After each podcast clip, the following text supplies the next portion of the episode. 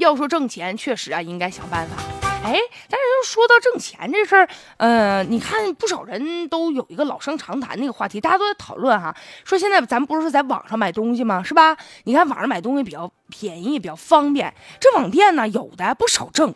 那你说开网店的人用不用交税呢？我一说完，很多人纳闷了，说呀，什么意思？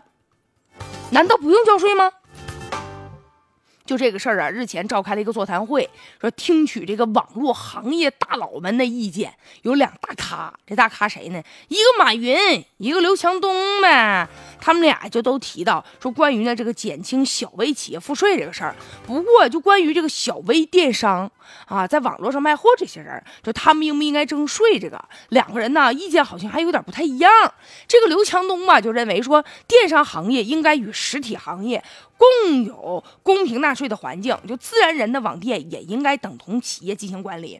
那马云呢就认为了，说这个新实体经济需要呢新治理的一种思想，主要就是他认为应该降低市场准入的门槛，就减税降负，主要呢对这个小微电商啊应该放水养鱼。那你看两个电商大佬哈，他们两个人这意见还不太一样。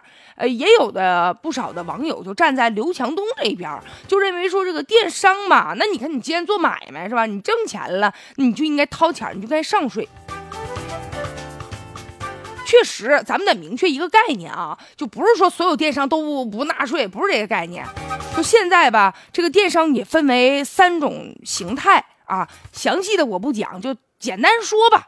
就你比如说，像这最典型的大型的啊，像天猫啊、京东啊，这个他们都是纳税的，一直人家也掏钱了。咱消费者，比如正常，咱也可以收到发票，对吧？你比如说，二零一六年的时候，阿里巴巴他们这个纳税啊，达到二百三十八个亿，平均一算，每一个工作日纳税就是一个亿呀。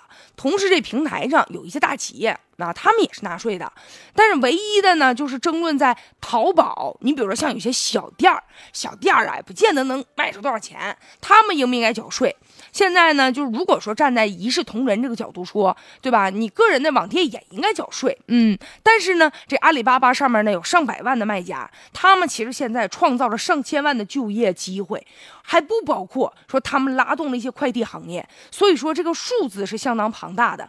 但是呢，仔细一看，就个人的这个店呢，有多数其实不太挣钱，有的挣的也不是很多。据说呀，就是真正能够实现盈利的，只占百分之十左右吧。所以说呢，个人这个网店，你和那个大企业、大品牌在网上卖货吧，它区别很大。有一些网店吧，还有一些你比如说大学生。